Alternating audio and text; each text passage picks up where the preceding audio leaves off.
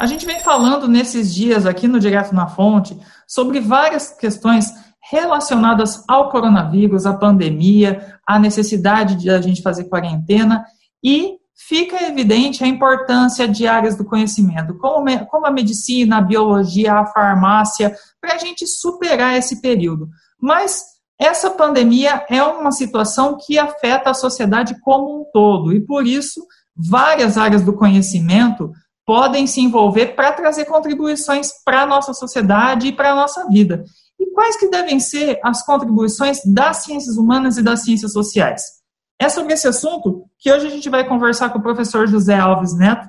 Ele é professor do Departamento de História do Instituto de Filosofia e Ciências Humanas da Unicamp, o IFISH, e é diretor da Convest, a comissão permanente do, para os vestibulares. Professor, muito obrigado pela sua participação aqui no Direto na Fonte. Olá, Felipe, obrigado pelo convite. É uma oportunidade de refletirmos né, e trocarmos algumas ideias aí a respeito desse contexto. Com certeza, professor. Bom, a gente sabe, professor, que agora, especificamente, existe uma grande prioridade para as contribuições da medicina, da biologia, da farmácia, por conta desse cenário da doença e a busca de tratamentos, uma cura, vacina para a doença, né?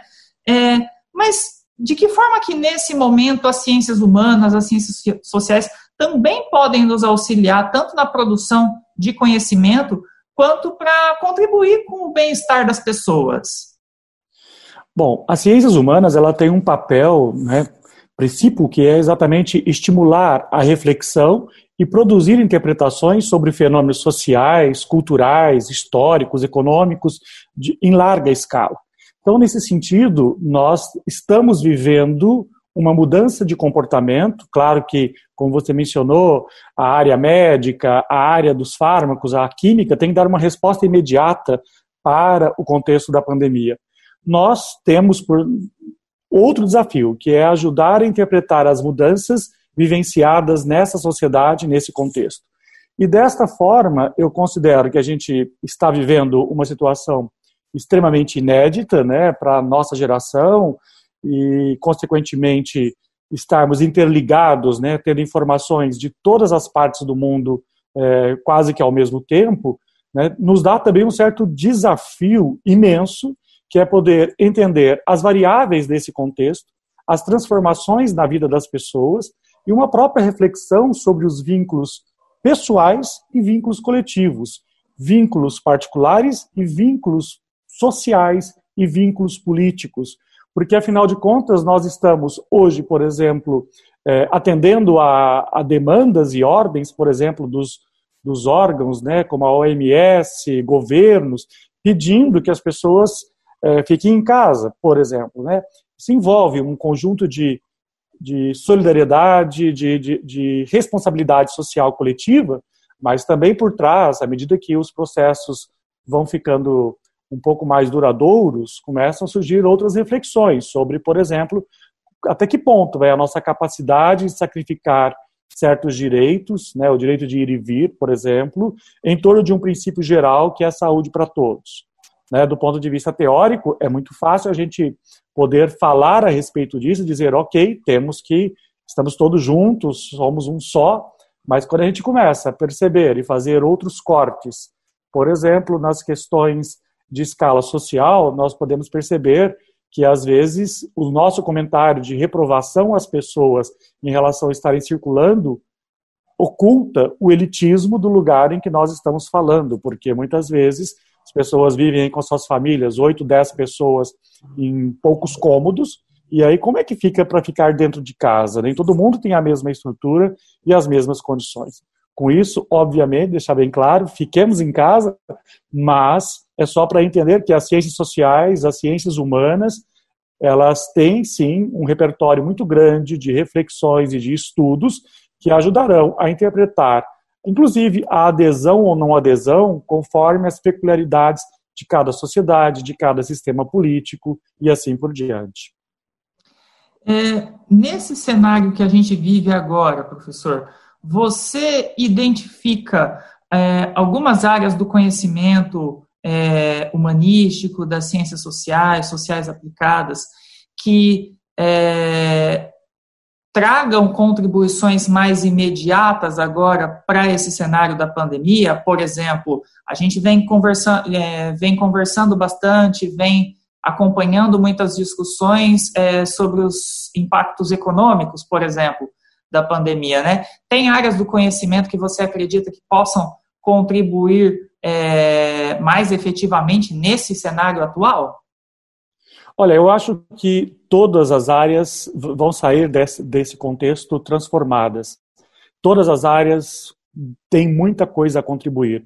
Claro que as análises econômicas elas pressupõem é, uma justificativa em relação a políticas econômicas que sejam aplicadas imediatamente ou os erros do, de não aplicar certas políticas, mas tanto a questão da área de ensino, educação, estamos debatendo o que faremos, quais serão os impactos disso do ponto de vista da escolaridade destas crianças que, por exemplo, estão afastadas do cotidiano escolar, mesmo que tenha, por exemplo, a incorporação das tecnologias, tudo isso permite reflexões.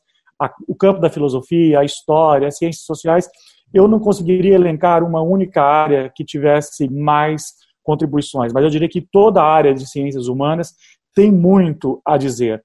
E diria mais, né? Ou seja, o que a pergunta que fica é o que, que nós nos tornamos e o que, que esse contexto está tá permitindo nos ensinar. Dentre outras coisas, podemos dizer que é, reconhecer o peso e o valor das ciências, né? então acho que mesmo as ciências humanas sendo é, não sendo o tema prioritário, as pessoas estão querendo entender. E se elas estão querendo entender o campo da filosofia, o campo da reflexão, ele está em aberto. Mas é, é inevitável que um, que um impacto já houve, né?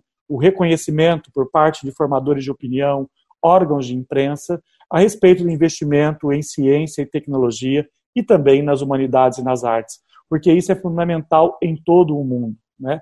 Agora, outros dados, né? eu acho que as análises que os colegas da área de comunicação têm feito a respeito é, dos jogos de manipulação, da questão das fake news, tudo isso tem um, tem um construto, tem um saber é, acumulado na área das linguagens, na área da interpretação de texto, na área da análise do discurso, que tem que aparecer. Né? Então, nesse sentido, vários contextos das ciências humanas, é, ou vários campos das ciências humanas e sociais aplicadas, podem ser utilizados. E mesmo as artes, né? afinal de contas, boas dicas de filmes, boas dicas de séries, contextualizações e tudo isso que ajudam a, é, nos ajudam a enfrentar esse contexto. E eu acho que as ciências humanas, né, e eu já mencionei isso, mas eu vou insistir, elas serão importantíssimas para poder interpretar e analisar o que, que nós nos tornamos, quais são os impactos desse quadro que, de pandemia que estamos vivenciando, e do ponto de vista né, da, é, do que, que eu estou disposto a abrir mão do ponto de vista da minha percepção de indivíduo do século XXI, marcado por essa sociedade e com estas características, não com características do século XIX ou do século XXII, mas neste momento, aqui e agora, o que as ciências humanas podem ajudar a explicar e tentar decifrar do que virá a ser o futuro. Professor, tem vários especialistas é, que vêm refletindo sobre os impactos que essa pandemia é, vem trazendo para a sociedade, não só a sociedade brasileira, mas no mundo inteiro.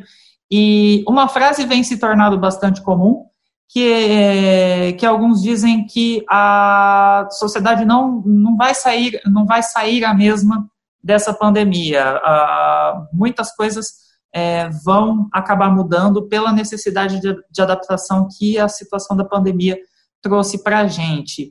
É, o senhor acredita que ne, é, nesse contexto, assim, quando a gente começar a sair dessa, dessa situação e que a gente for retomando a normalidade, vai ser a hora principal das ciências humanas auxiliarem a entender como que a gente vivenciou esse, esse período e explicar de que forma que a gente vai continuar é, vivendo em cima do que foi preciso fazer dentro da pandemia?